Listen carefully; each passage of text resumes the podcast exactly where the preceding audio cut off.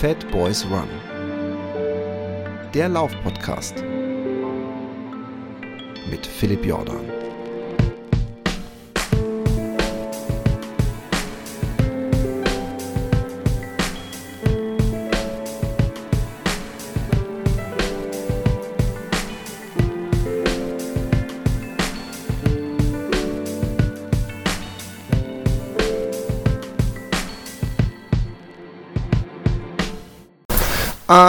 Einen wunderschönen guten Morgen, guten Mittag, guten Abend, wann und wo auch immer ihr seid. Ich hoffe, das Wetter ist besser, obwohl es langsam wärmer wird, aber es ist noch immer ein wenig diesig.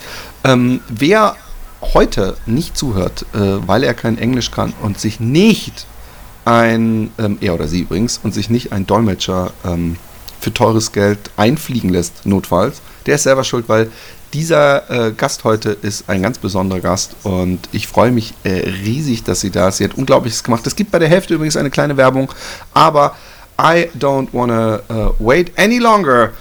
Urchana Murray Bartlett is in the house. Welcome to the show. Hello, thanks for having me. I am uh, uh, so happy and delighted uh, to have you here. We're um, this this podcast is a big fan of people running long stretches by themselves, uh, making um, their own little adventures. And um, so I was very happy when Anthony um, pointed me uh, your direction on Instagram, and uh, I saw there's a new um, uh, uh, holy figure in the church of crazy running and uh, at the moment uh, it is you. Well thank um, you. I have i have so many questions and i loved uh, I, I, would love to go a little chron chrono chronology? No no chronologically? Jesus. Chron chronologically i think? Or i don't know. Chro yeah thank chronologically very much. Yeah. Um, um, it's a hard um, word for english. and and, and, yeah, and i would i would um, love to know um, how, uh, how how how you ended up uh, doing something like that. So, how did you start running? Um, uh, do you have a, a, professional background, or um, are, are, you running your all your life? Um, let's uh, um, share some light in, into this uh, darkness. What what um, is your history as a runner? Yeah, of course. So I didn't grow up as a runner, but I always ran to stay fit for football. I played football throughout my um, childhood and into my early 20s. I even went to the USA on a, on a soccer scholarship um, for, yeah, for my degree. And I, and I always played football and I loved it. I, am a huge Chelsea EPL fan. I, even though I live in, you know, grew up in the Yarra Valley, which is a, a remote part of Victoria in Australia I always ran more for enjoyment than for a sport, to be honest with you. Where I grew up, it wasn't really a sport. There was no athletics clubs that I knew of. The only running that we did was when our, our sports te- teacher made us run around the oval at school. So I turned about 23 and I'd been playing football for 10, 15 years and I moved into Melbourne, which is a, a kind of a, you know, a city and, you know, wanted to meet some people and make friends. So I, I walked across my local road across the oval to an athletics track and I saw these people, this huge group of people running as fast as they could around this oval. And I thought, oh, oh, you know, I've always been a pretty good runner. You know, I played on the wing and you know, I always had a bit of an engine and was pretty quick. So I asked them if I could join in, and I think I finished right at the front of, of one of the reps that we were doing, and then finished right up the front for the second rep, and so on. And fell in love with the camaraderie and the, and the friendships made um, straight away. So I guess 23 is quite late to join competitive running. Um, so I learnt pretty quickly diving into it that I was better at the longer distances. I, I think over speed, I, I, I, never, I was always finishing last, so you know you don't have any fun in that. Over the next couple of years, though, I, I was racing pretty competitively in the longer distances, and eventually in 2018, I would have been 20, 27 or 28, I stepped up to the full marathon. So you know this is four or five years later. Um, so it took took some time to brave up to the distance um, and absolutely was the worst race of my life. I went out way too fast and made it 30 kilometers in and you know sat down on the side of the road and thought oh this is this is so hard and was almost turned off marathons altogether But luckily, the you know, for anyone that's run a marathon, it's sometimes the community within the race that makes it beautiful. And people were offering me their gels and their water, and you know, almost sacrificing their own race to see me finish. Um, and I thought this is this is pretty cool, and it's, it's, it's I liked the fact that it was a test against yourself at the end of the day to run a marathon and get a PB you're only really racing your own previous time, and I liked that. I liked that self competition. Um, and then, yeah, was racing pretty competitively in the marathons for about three or three years, and then lockdown hit. But by this point, it was my whole life. You know, my whole year was focused around spring marathon, autumn marathon, can you, everything. Can you uh, shed a little light on uh, how um, how fast you were? How many marathons were you running? I mean, were you doing this semi-professionally? Were you doing it professionally, or was it just like, oh, I found my new uh, destiny? It was it was probably semi elite. So I would always be I was running around the 250 mark for a marathon, but I was very much faster. So I was aiming I went over to Berlin actually to try and I was fit enough to run I would say easily 10 minutes faster. Um, and I was on track to, I'd run a faster marathon, like a 245 in training. Um, and so I went over there to get this sub 240 that I was chasing and was on track till 37 Ks and got this injury in my hip that pretty much derailed me at 37 kilometers. Um, and yeah, my time blew out crazily from there. And so I rallied and I flew to Brighton in the UK. And again, I was going for that sub 240 time, but the wind that day was unprecedented. It was such a windy day that I ended up running, I think 250 flat. We all just we all just had a terrible run. Um, and then tried again in, in Tokyo in, in Japan. But yeah, as the as the plane hit the tarmac and we all landed in Tokyo, the, the, the race was called off for COVID. So I never got my my perfect race. I was just constantly like something would go wrong and something would go wrong, and I was so frustrated. So I think now that tip to toes over, I'm torn between wanting to go back and do a fast road marathon or if I want to go on another crazy adventure. I'm kind of split down the middle because I feel like I have unfinished business. I mean, I I um I stumbled upon a run, Candice Run. Uh, do you know her? Yes, we've been talking. She's at day 145. Oh, oh, yes, she's like, I mean, there's your next goal right in front of you. But um, it is so incredible. Um, first of all, did I uh, get that? Um, did, did you walk by runners that were training and you were asking them right that moment and were joining them, or you went uh, and came by to the next training session? No, I joined them immediately. oh, yeah, that. I just I just I, loved it. Yeah that is the kind of crazy I'm totally I totally can relate to.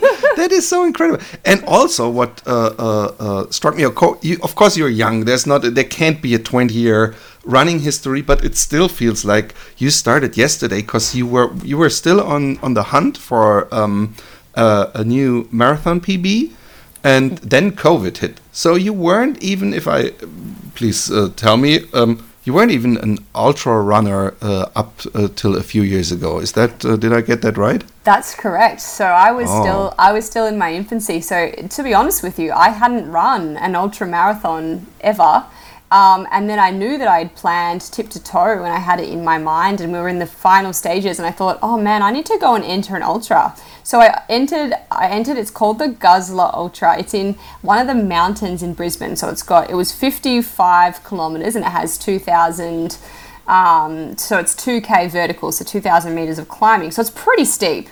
And I'll be honest with you, it was the hardest thing I've ever done. And I thought, man, if I can get through this ultra, tip to toe is going to be so easy. that was my naivety. I didn't know what I was signing up for at the time, but yeah, that's the truth. I'd only ran one one ultra, and and I got disqualified. So I won the race. I won the race by a couple of minutes, but I what? got dis. Yeah, I, I, it was first place, and that's because I was I'd come from a fast road background, so I was very fit, and also I'd been training for tip to toe, so I would have been the fittest I'd ever been. But I got disqualified because I wasn't carrying enough mandatory water because I'd never done one of these. I didn't know there was mandatory gear. Oh, they didn't send that with the race. Um, no, no, they did. So I just probably didn't read it well enough. oh yeah, that's. Oh, that's um, that is uh, incredible. That is really, really, really incredible. But still, um, before we come, that you said, okay, I'm going to do that.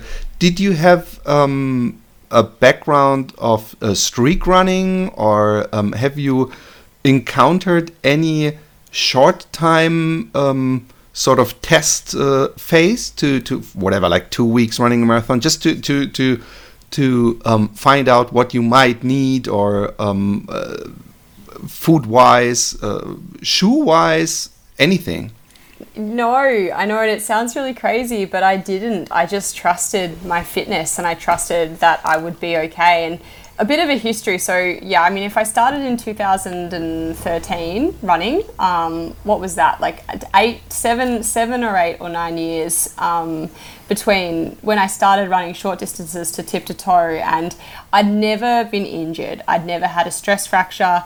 I mean, this is different. I wasn't putting a 300 kilometer per week load on my body, but I knew deep down that I was pretty injury resilient. And I'm also a, I'm also a qualified nutritionist, so I was very aware of food and what I needed to eat to keep my body healthy.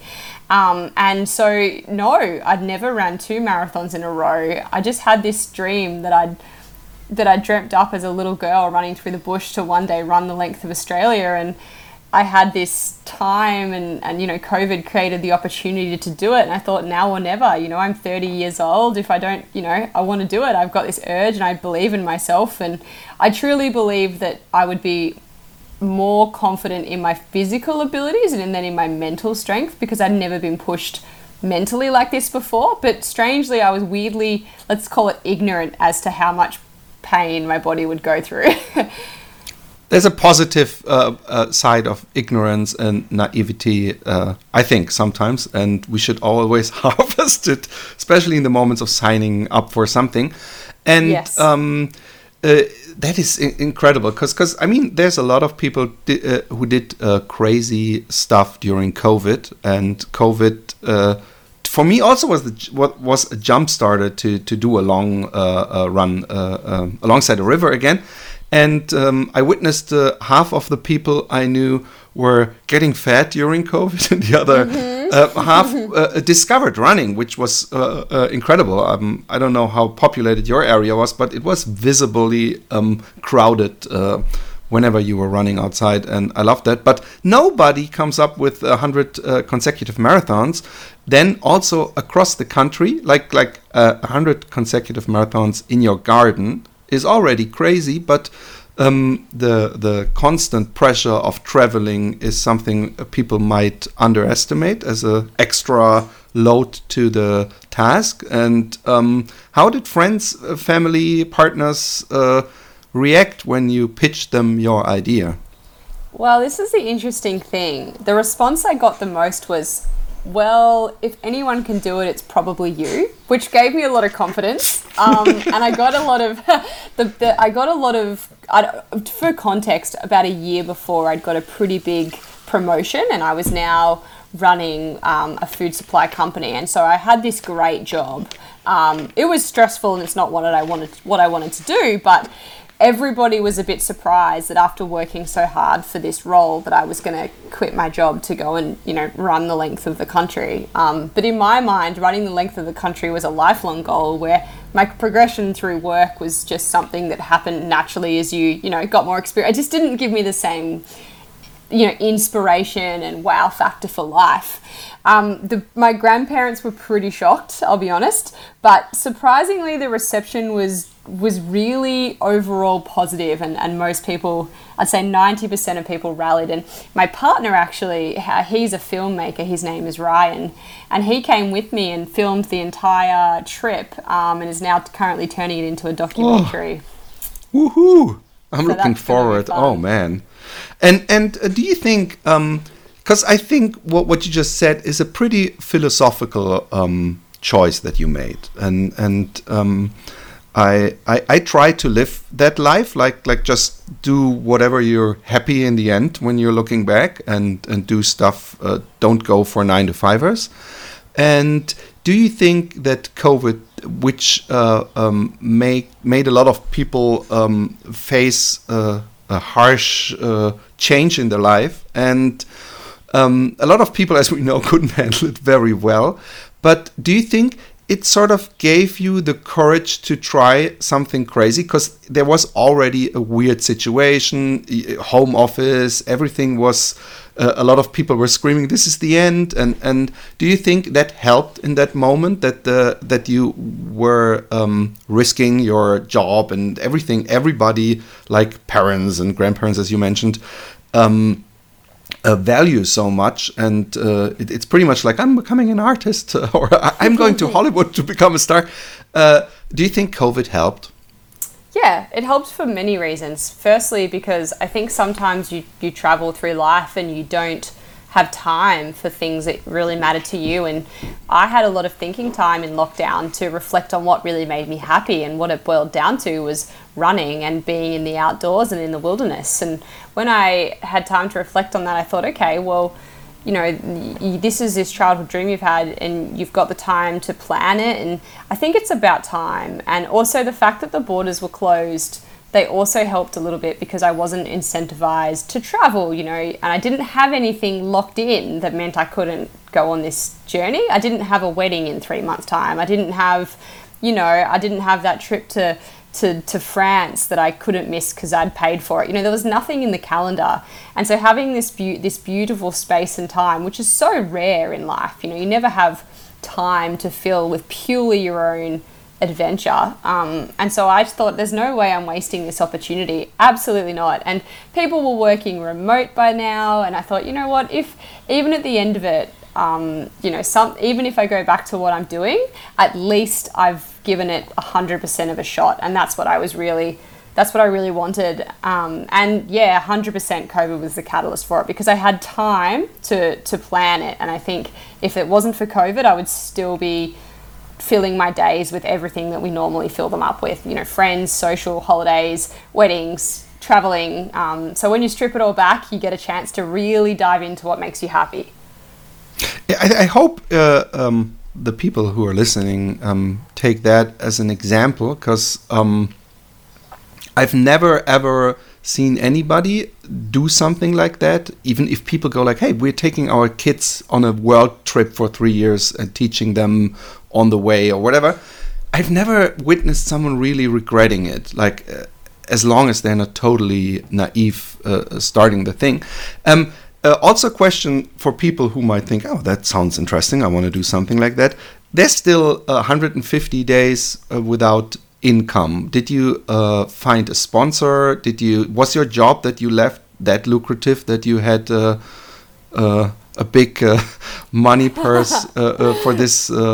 Half year va vacation because other people see it as a vacation that's the worst thing when you when you finish it and and, and people go like yes you had a beautiful vacation or no back to work but uh, uh, do you see it like that not at all no i I gave up everything. I didn't have any savings going into this. Um, I'd only got this job a year ago and I spent the entire year paying off the university debt to get it. So, no, it was, um, I it's interesting because the original plan to um, to give some background to it was just to run well not just but to run from the top of Australia to the bottom. And it didn't really matter in my original plans how I would do that. And I was going to run for example 30 k's one day if I felt up to it or you know 50 k's one day and have a rest day if I needed. There was no structure. But I also knew that I needed sponsorship. For example the first 1,400 kilometres of the trip is dirty, corrugated, red dust roads and you need to have it's an off-road camper trailer to be able to access them. You can't and a four-wheel drive. I didn't have either of those things. So i did need some financial support not even financial but in-kind donations such as a camper trailer and a four-wheel drive to, to get me to, to the places that i needed to go for this adventure and interestingly, when I pitched my idea to sponsors, I had I don't know five, six hundred Instagram followers. I you know nothing. It was just a fun social account. They looked at me. And They go, "You've got no social following. What are you What are you doing? Of course, we're not donating a sixty thousand dollar camper trailer to you." And I was getting no's left, right, and center, just constant no's, and I was getting really disheartened. And eventually, I was flicking through social media myself and I saw that the, the world record for the most amount of marathons had just been broken and it was now 106 from 95 in June of last year.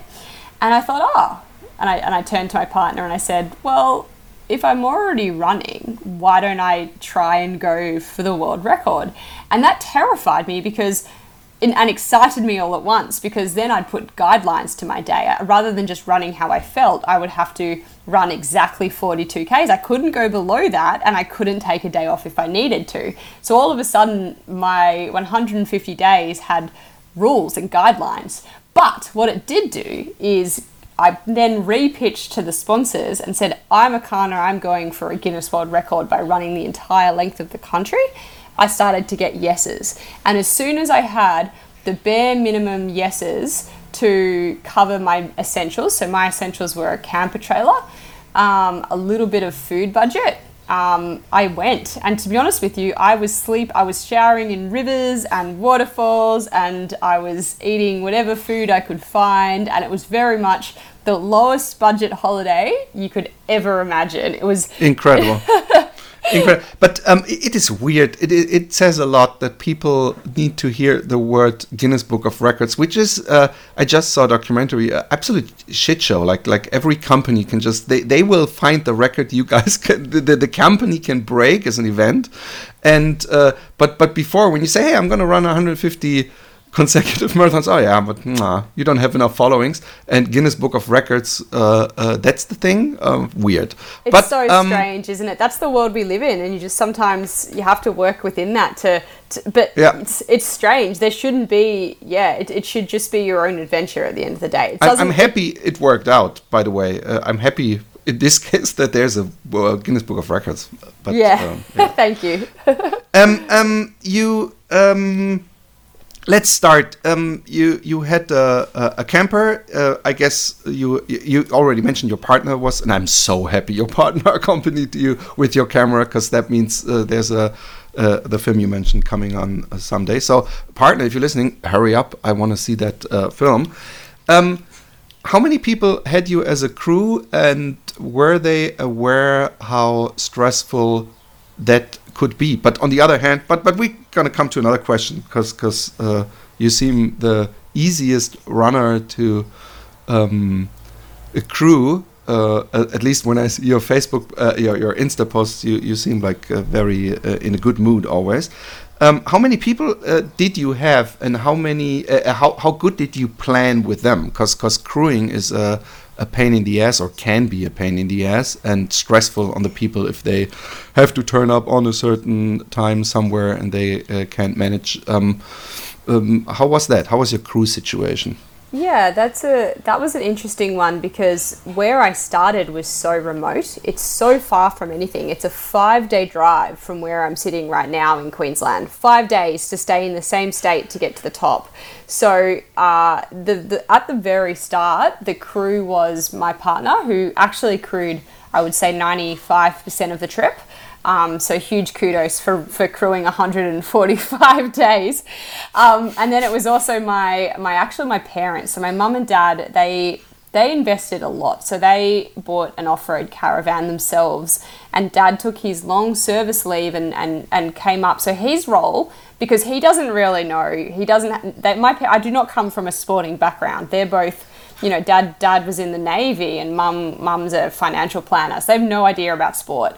So they came to assist um, in being the bush mechanic if something went wrong with the car or the trailer because it's all corrugated roads. So you're going to constantly get things going wrong with the with the vehicles. So so long it was always the car breaking down and not me we, we were okay.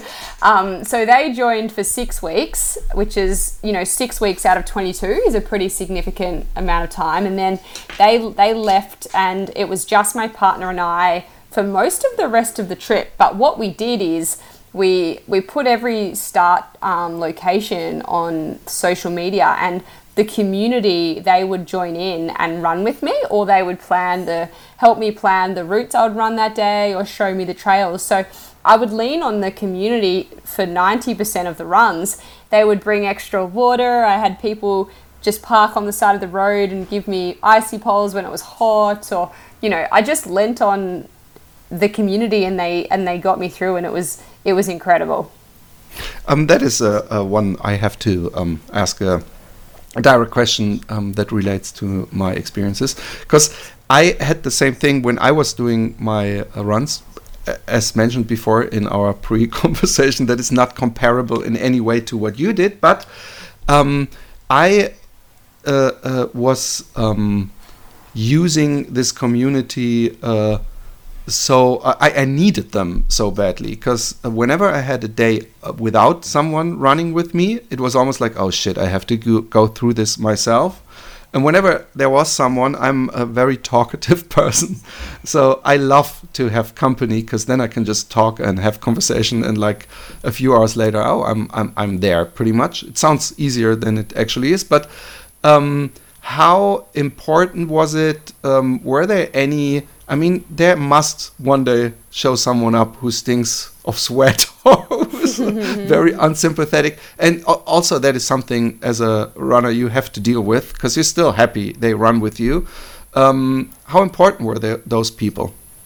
the most important. I, I dedicate this run to everyone that ran with me. And yeah, I definitely noticed um, because to be honest, people of most days won't run 42Ks. Most people would run maximum 20, 25 kilometers with me. Some would only run 10, some would only come for five. I was grateful for any distance. And sometimes I was actually grateful for shorter distances because you don't have to yeah you just get to you know meet new energy and change it up and you don't end up supporting uh, supporting the support runners in, in return. Oh yeah. Uh, which sometimes happened um, which i'm you know i still think that if you're supporting someone else you're still distracted. Um, it still distracts you but you know sometimes you've yeah it's it's a very funny role being a support person because you've just got to make sure that you don't end up being the one that needs the support. It's a funny dynamic, um, but no, I definitely, I definitely owe um, everybody that came with me, particularly those that supported in other ways. For example,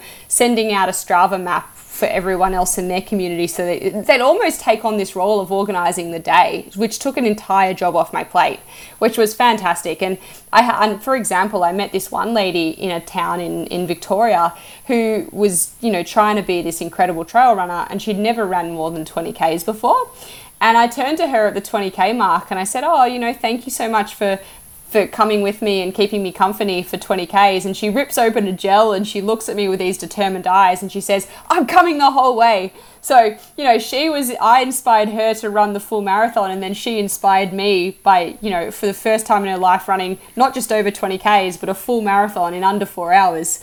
You know, so it was really interesting that every day had its own dynamic kind of network. You know, every day was new people. So every day you're you're meeting new people, new communities on new trails in a new area with new animals and new terrain. It was just like so so much stimulus. It, it definitely kept you it kept you entertained. That's for sure.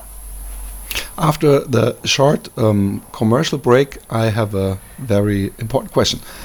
Und es ist mal wieder an der Zeit, unseren Sponsor-Partnern zu danken und das ist Athletic Greens und es geht natürlich um AG1. Leute, der Sommer kommt jetzt wirklich langsam. Wer noch sich mit ranhängen möchte an das ähm, ähm, verspätete Silvester, wir fangen den, das Jahr jetzt an, äh, Angebot, der sollte jetzt mitmachen und jetzt anfangen und jetzt in die Sportschuhe hüpfen. Denn der Sommer kommt, der Frühling kommt und dann bringt es gleich doppelt so viel Spaß. Und das ist natürlich der perfekte äh, äh, Zeitpunkt, um ein wenig Routinen in seinen Alltag zu bekommen. Zum Beispiel morgens laufen zu gehen, weil wir wissen, wie gut Laufen ist. Und ähm, wer den Muskelaufbau zum Beispiel unterstützen möchte und äh, die Muskelregeneration und den Energiehaushalt, der könnte zum Beispiel auf AG1 ähm, eingehen. Was ist AG1? Was ist es denn? Ja, AG1 sind, ist, ist praktisch sozusagen dein Vitamin- und Nährstoffkick am Morgen, der dich boostet und rocketiert. Und äh, das ist nicht von ungefähr, weil das sind auch 75 ihr hört richtig, 75 hochwertige Inhaltsstoffe. Das sind Vitamine, Mineralstoffe, Botanicals, Bakterienkulturen und weitere Zutaten aus echten Lebensmitteln. Mit Mikro Mikronährstoffen in hoher Bioverfügbarkeit. Äh, die werden also auch gut vom Körper aufgenommen und geben euch den gesunden äh, Start in den Tag. Und deshalb ähm, solltet ihr jetzt auf athleticgreens.com slash fatboysrun surfen und euch einen kostenlosen Jahresvorrat Vitamin D3 und K2 sichern, weil das bekommt ihr, wenn ihr jetzt AG1 abonniert. Außerdem bekommt ihr im Reiseformat dazu 5 AG1 Travel Packs. Und das Schönste. Ihr denkt, ja, ja, aber dann, dann kommt es und es ist total ekelhaft und es bringt gar nichts. 90 Tage Geld zurück, Garantie. Und außerdem bekommt ihr den Shaker mit diesem silberfarbenen Edelstahldeckel ab jetzt auch immer dazu. Also, ihr geht äh, bitte auf athleticgreens.com slash fitboysrun und da habt ihr, äh, dann findet ihr alles und könnt den neuen Lebensabschnitt starten. Den Frühling des Körpers, den Energieboost am Morgen, die Jugend der Sportlerkarriere. In diesem Sinne, es geht weiter in der Show.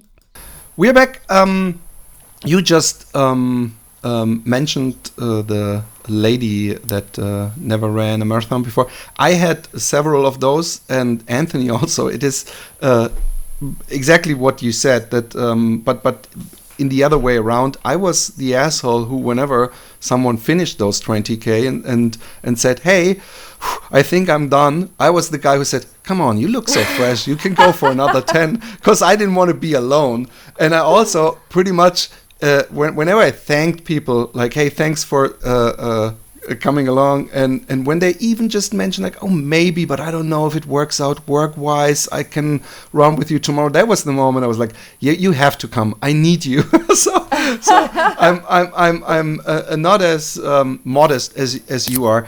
Um, food wise i um i i noticed you, you said you're you're a, professional in this uh, area you know a lot. Um, I, I do too but I, I don't care what what my brain tells me. Um, when I'm on this this stretches, I try to eat what my body tells me, which sometimes is a big difference to what a doctor would recommend.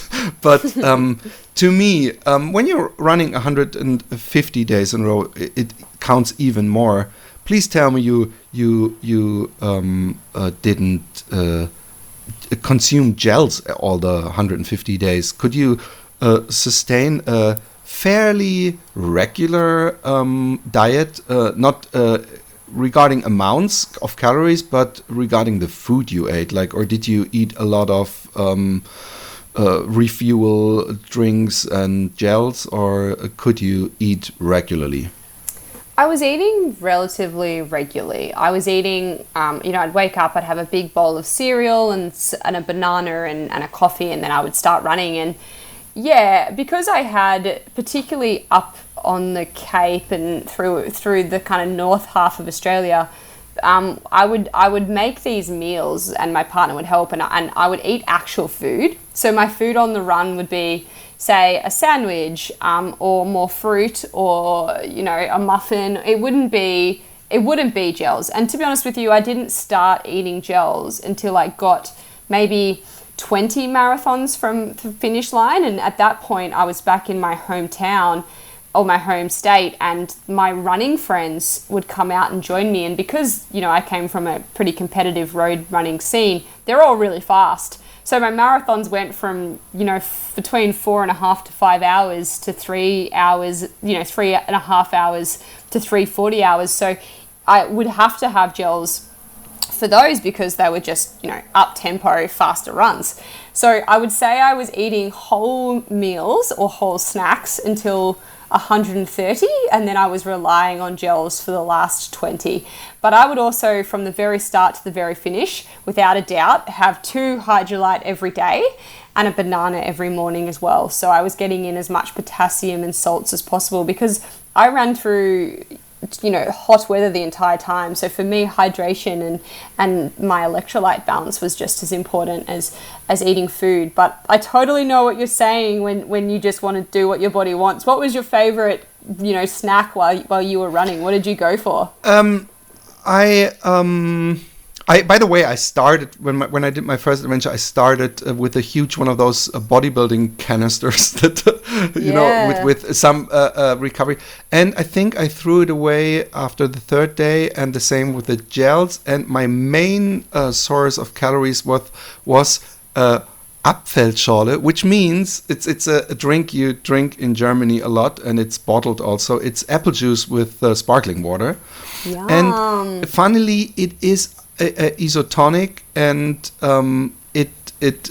I, am someone who loves um, sparkling uh, drinks, um, even when I run, and and it has the right amount of sparkling, so so you can uh, sort of down it uh, uh, quite fast. So so that um, and and people uh, heard of that and brought like like when, when you said people uh, came and supported you with everything, they they uh, it, the word got around and, and I drank that a lot. And if I'm not mistaken, didn't you have a coconut uh, water as your um, uh, um, drink? Yeah, I did. I had a coconut water sponsor, which actually I didn't get. Oh, until, okay. Yeah, so that was awesome because I didn't, I didn't, I was drinking coconut water anyway, and I ran past the town that they're they're manufactured in, and I said, and I was literally holding a can, and I looked across the road and saw the factory, and I thought, oh, I'm going to ask them if they want to jump on board, and no joke, they they they were so supportive. They gave me more oh, coco- more coconut so water than I could imagine. I'm literally still drinking it today. Um, um, but yeah, I was carrying this kind of. I would probably would have drank a liter a liter of coconut water every day, which yeah, which I probably don't need that much now. But there's so many foods that I had to wean myself off after tip to toe. So I would have a an entire packet of biscuits every day, and I would have you know, um, an entire bowl of hot chips every day and ice cream. And, you know, if I had that now, I would be morbidly obese, but on the run, you know, you, you need to consume five to 6,000 calories a day just to make sure you're not only refueling but recovering for the next day. That might be the nicest thing about those um, long runs. If I think about Australia and I throw the cliches about uh, throwing the shrimps on the Barbie or that it's a, a, a pretty much a prison island a few hundred years later, everybody thinks immediately, maybe it's the internet, um, that it's the most dangerous country to just set a, a, foot in, in nature. And you ran through this uh, whole country. And you ran it, um, if I um, uh, saw that uh, correctly, with running shoes. You didn't have uh, some special snake bite uh, safe uh, metal covered shoes. I don't know if you had any emergency weapons with you did you in any way shape or form because you live there maybe it's it's not a big deal but in any way shape or form um, had any preparations uh, what do i have to do in case like antidotes um, i don't know yeah, well, as an Australian who's I, I, grew up in the bush, so I, I think we're all trained very well in what to do if you if you see a snake. So that's been ingrained in my memory, and I did carry. I had a I had a little backpack or a camel pack, and it did have a snake bite kit in it. I did see hundreds and hundreds of snakes, um, and I've got some cool footage of how close they got to me but they they're more scared of you than you are of them. And maybe I will be honest, maybe it's because I grew up amongst it that I'm not quite as scared. But I mean, I, where I got scared was in the far Cape where there's crocodiles in the river, and I live in the south where there's no crocodiles, and so I was petrified every time I went near the water because this is this beautiful territory and it's 30 something degrees. It's very hot. And you can't swim because there's crocodiles in the rivers, the oceans, everywhere. And then there's these marine stingers that will immediately kill you if they sting you. And you think, wow, this water is like out of a movie. But the second you go in there, everything's out to get you. So, yeah, I mean, I definitely immersed myself in the wilderness. But the the the snakebite kit was the only thing, or did you? Uh, when the crocodile came, it's like that's not a knife. This is a yeah. knife. no, I had nothing. I had um, I had nothing. Sorry, it was just I just assumed that yeah, if I had a snake bite kit and it was going to be enough. I mean, I, I should have taken a satellite phone in hindsight because you often don't have phone reception. I carried my phone, but half the time it was just a brick, so I could have just thrown it at the snake instead because it had no reception. Um, but I don't know, I just sort of trusted my instincts, which might be naive again, but I mean, it got it got me through. I hate carrying things, so the less I can carry, the happier I am.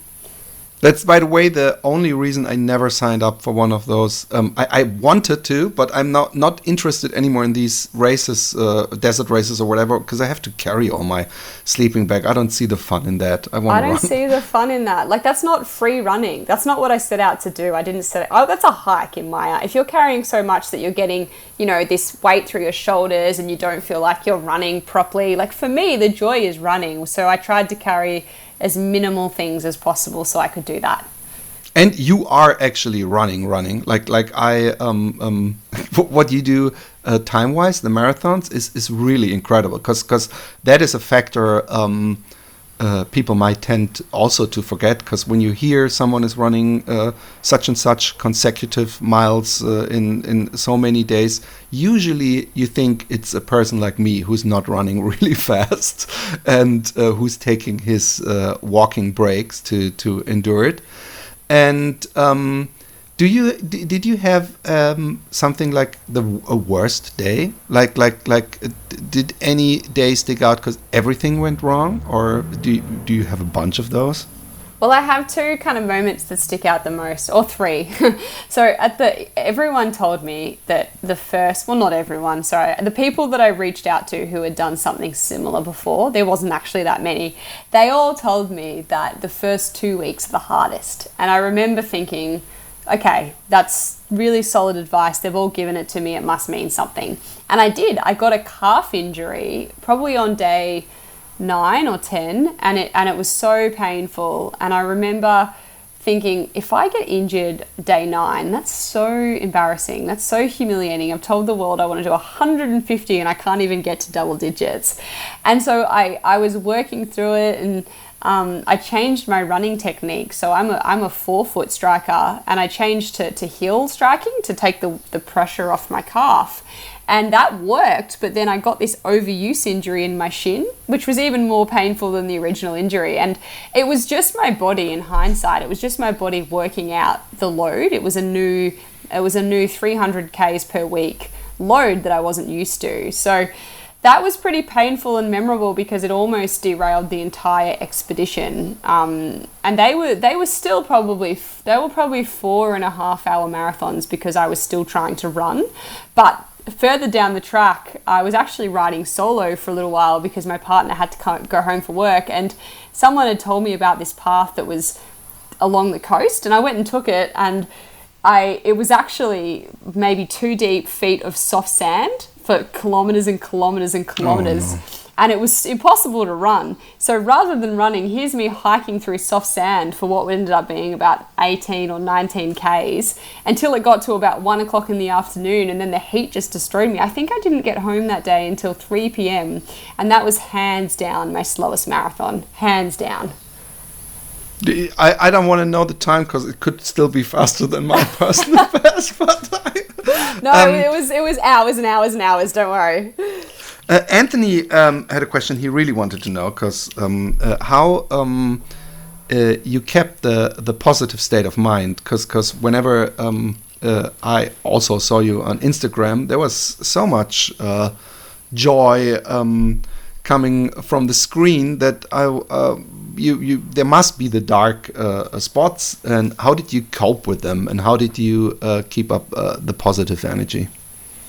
I guess for me, I kept up the positive energy just by constantly reminding myself about the why um, why I was out here, reminding myself that it was this lifelong dream of mine to do this. I kept reminding myself that it was this absolute privilege to be able to see some of Australia's coolest places on foot, which not many people get to do for, you know, millions of reasons, whether it's financial or kids or disability or, you know, for whatever reason, I was privileged enough to be able to do this. Um, I definitely had really dark days. I mean, I had days where I didn't probably like you when there's no one around you and you just feel like the, the roads are hot and endless and I don't know, but for some strange reason, even if you wake up feeling good or you wake up feeling bad, the last six Ks of the marathon is hell every single time.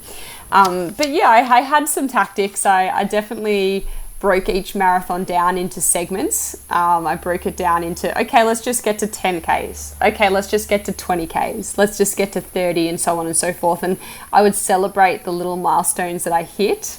I remember doing a big celebration for every 1,000 Ks because you know, it, even though I had this huge goal, I had, you know, every milestone was still a milestone to be celebrated, and I made sure I always found the fun in it. I always tried to make jokes if there was a joke to be had. I always tried to camp in pretty places to remind myself that there's so much beauty in what we're doing. And yeah, I really made sure that I would only try and put out as much positive energy as possible because I, running is fun and, and you know there's all of these young runners that look at these people doing endurance events and they're just grinding it out and hating every minute of it but it doesn't have to be like that. It can be whatever you want it to be and the whole adventure side i think needs to be celebrated. So that's definitely what i tried to lean on.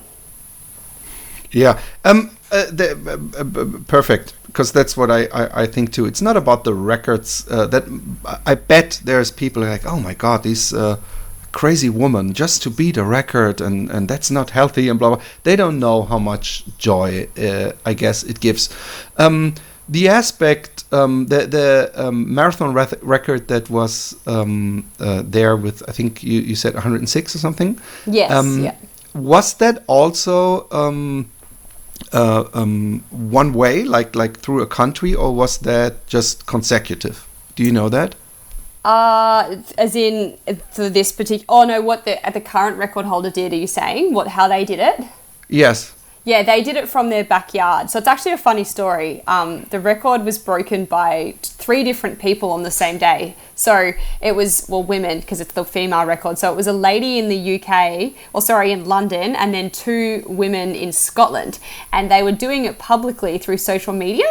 And they were both aiming to get to 100 because prior to that, the record was 95.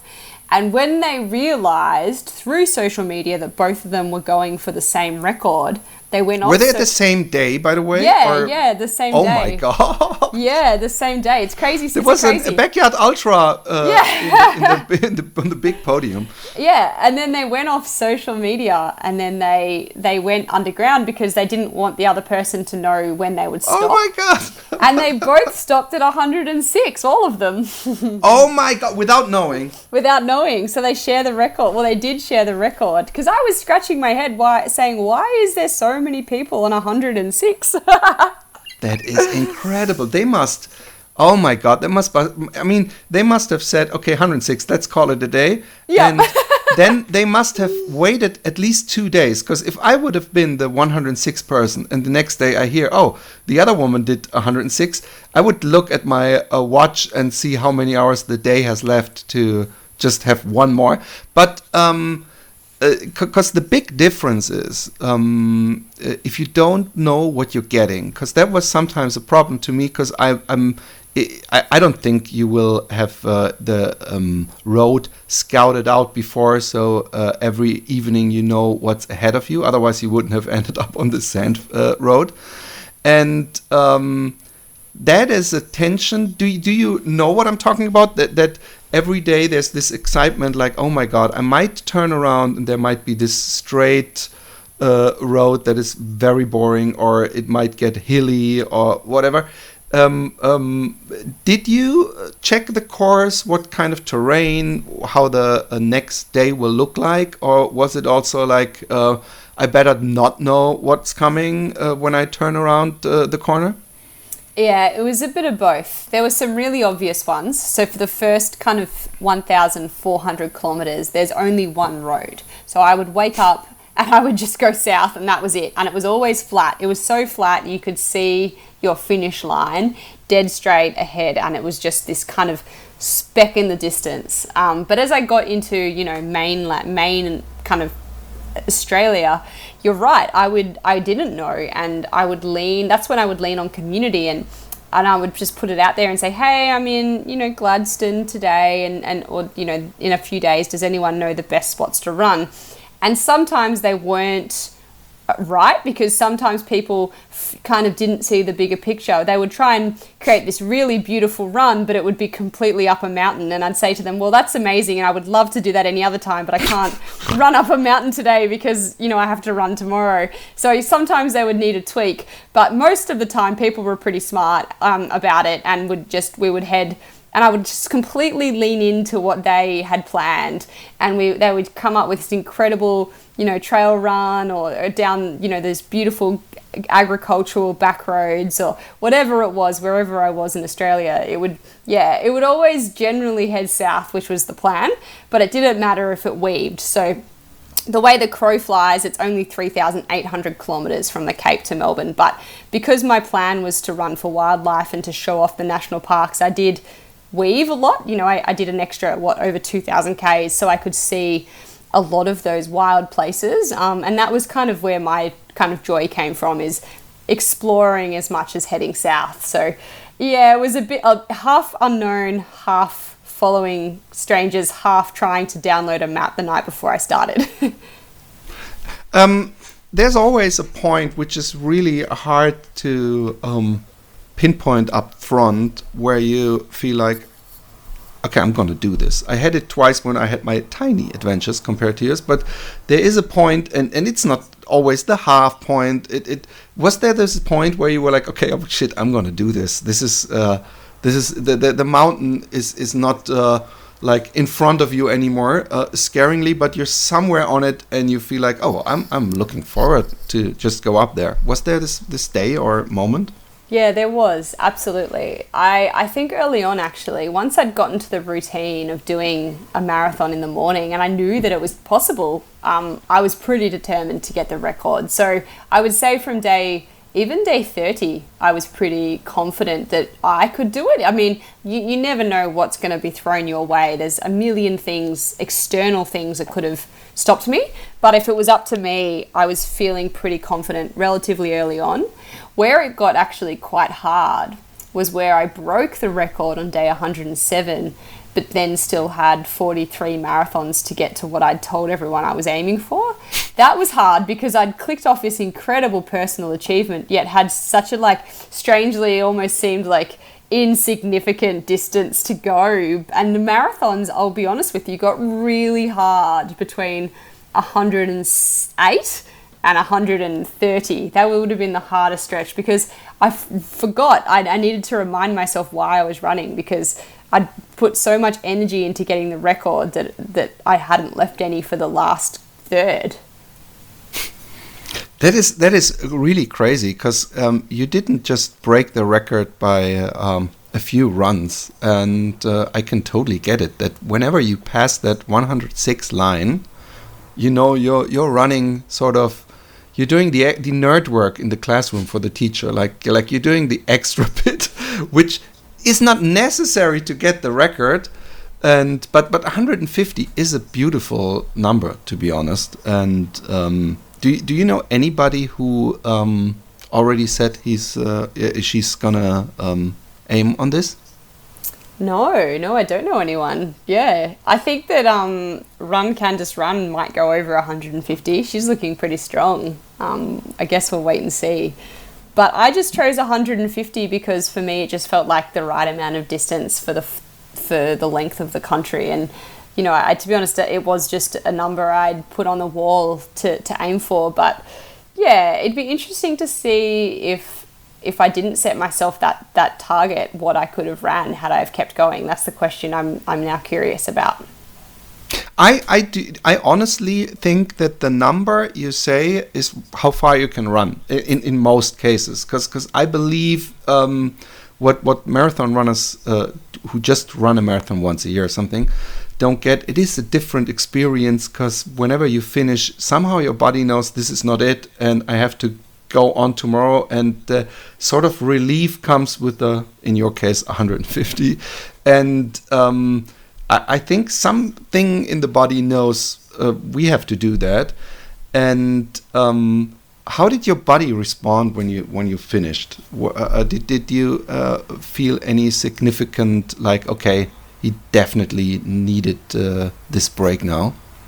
No, not at all. In fact, the first four or five days afterwards, I felt really strange. I felt really wired. Um, and it could have been because I was really lucky enough to get a lot of Australian media attention. So my first day, I woke up to, you know, 16 missed calls from radio stations and TV. So that stuff terrifies me. I'm, I'm fine running in the bush, but once you put me on camera, you know, it's, uh, that's what worries me. So yeah, I remember feeling really kind of overwhelmed by the week prior to, to tip to toe because also all my family had flown in. Um, I have a sister that lives in Dresden in Germany. She flew to Melbourne for the finish line, and you know I have sisters that live in New Zealand. So I had all this family around me that I hadn't seen in a long time, and it just felt almost so overwhelming, like an out of body experience. It's hard to explain. It took maybe two weeks for me to finally crash and when I did crash two weeks later, uh, I'm literally, what is it now? March, April? I'm still, still recovering now. Yeah, I, I, bet, I bet, and, and I bet you should take that time. Um, do you do uh, short runs in the meantime, or are you still?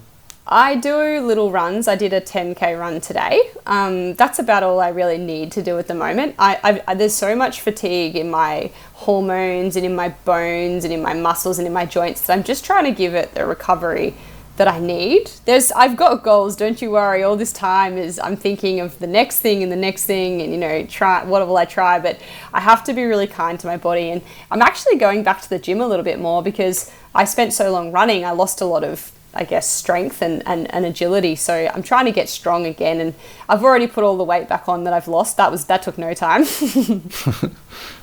but uh, in your case, uh, you don't seem like a big weight uh, person. But um, no. you, you you already mentioned it a little bit, and I bet the question is way too early. But um, regarding um, next adventures, um, uh, can we at least see what what kind of stuff you're uh, uh, spitballing in your brain? Like what what kind of stuff uh, is attractive to you, even though you haven't committed yourself to it yet or haven't taken any decision? Yeah, of course. So I'm really interested in trying a backyard ultra. Um, I've never done one before, and I think with this endurance base that I've built, it would be interesting to just to see how far I could go because I've got this huge distance under my belt, but it wasn't consecutive. You know, I did one every day, but I didn't go non-stop. So I'd be curious to see what I can run without a break. Um, I'm, I'm, pretty. I'm pretty sure you have a decent long uh, run training. I think the uh, one or the the there might be a few coaches and trainers who might think, ah, she's done enough on the long runs uh, the last half year. So. Well, that's the thing. Or do I go back and finish my unfinished business with the mar- the road marathon? So I'm in two minds at the moment. I'm still letting my body decide, um, but I definitely will do something again in the conservation space. I want to I want to do more change for good and yeah, I don't know if it'll be to the to the running level that, that this last one was, but it will be in the same adventure capacity, that's for sure. So yeah, still working it out at the moment. We'll have to wait and see. Okay. Um, did, did, didn't you even what was it for a good cause? Just wondering. The, the did you did you uh, raise money also?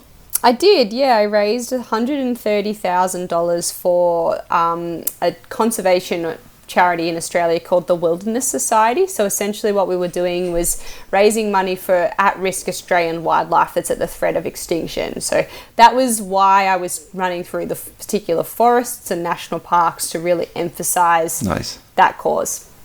Can people still uh, support this cause? Yes, I bet. Um, do you have a website uh, that you can name or the easiest way to find yeah. this? Everything is under the same name. So it's Tip to Toe 2022. I'm only going to keep it open for a little bit longer um, because it's, it's yeah, we're, we're at the final stages of wrapping up. But whether it's the website or the, the, the GoFundMe or the Instagram, it's all Tip to Toe 2022.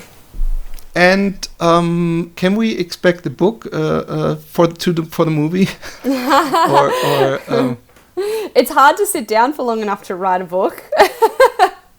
ah, that's. Uh, I, I, bet uh, there's a book in you, but um, at least the film. Um, uh, how is your uh, um, partner um, coming along? Or, or I, I see already annoyed because you're asking that a lot. Are you allowed to have a sneak peek once in a while in the editing room?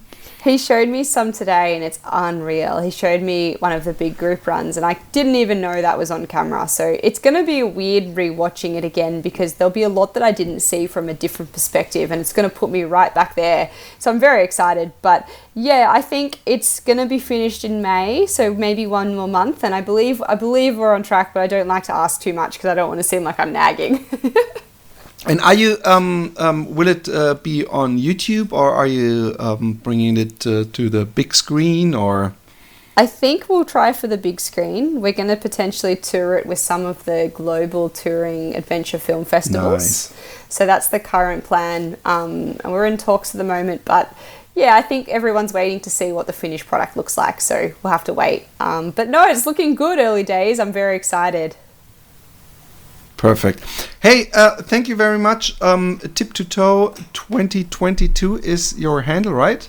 That's it. Yeah, absolutely. And because um, you just mentioned there's this is the place to reach you, so there's no other handles uh, we should um, uh, um, say in the show. No, no, that's fine. So soon I will change that that handle to my name, Erchana. But right now, yeah, it's still Tip to Toe 2022. Oh shit! I pronounced your first name wrong the whole time. but, oh, that's okay. Don't worry, everyone does. you're way too polite. Um, hey, thank you so much. I was looking forward uh, to this uh, cast for a long time. Uh, it's an incredible story. I'm looking forward what you're gonna do um, in the future. But I think you should at least enjoy um, uh, the um, yeah the the pause after the big storm um, for maybe as long as you ran. I don't know. Sometimes it takes a long time, but I bet I, I you will pop up on some Barkley or backyard or whatever news uh, uh, sooner or later. And um, I wish you all the best. I um, I think it's very inspiring and great. I'm sorry I, I mentioned the. Um, the uh, cause so late. I forgot about that. Don't worry, and, it's it's fun. Um, I, I, I like talking about the run just as much. So the run is what I'm passionate about. Like the cause, I am also passionate about. But um, yeah, I mean, I'm such a runner, like running nerd. I love the nitty gritty of the run. So it's all good. Erchana, it was a pleasure. Um, see you uh, anywhere, anytime soon. See you later. Thanks for having me.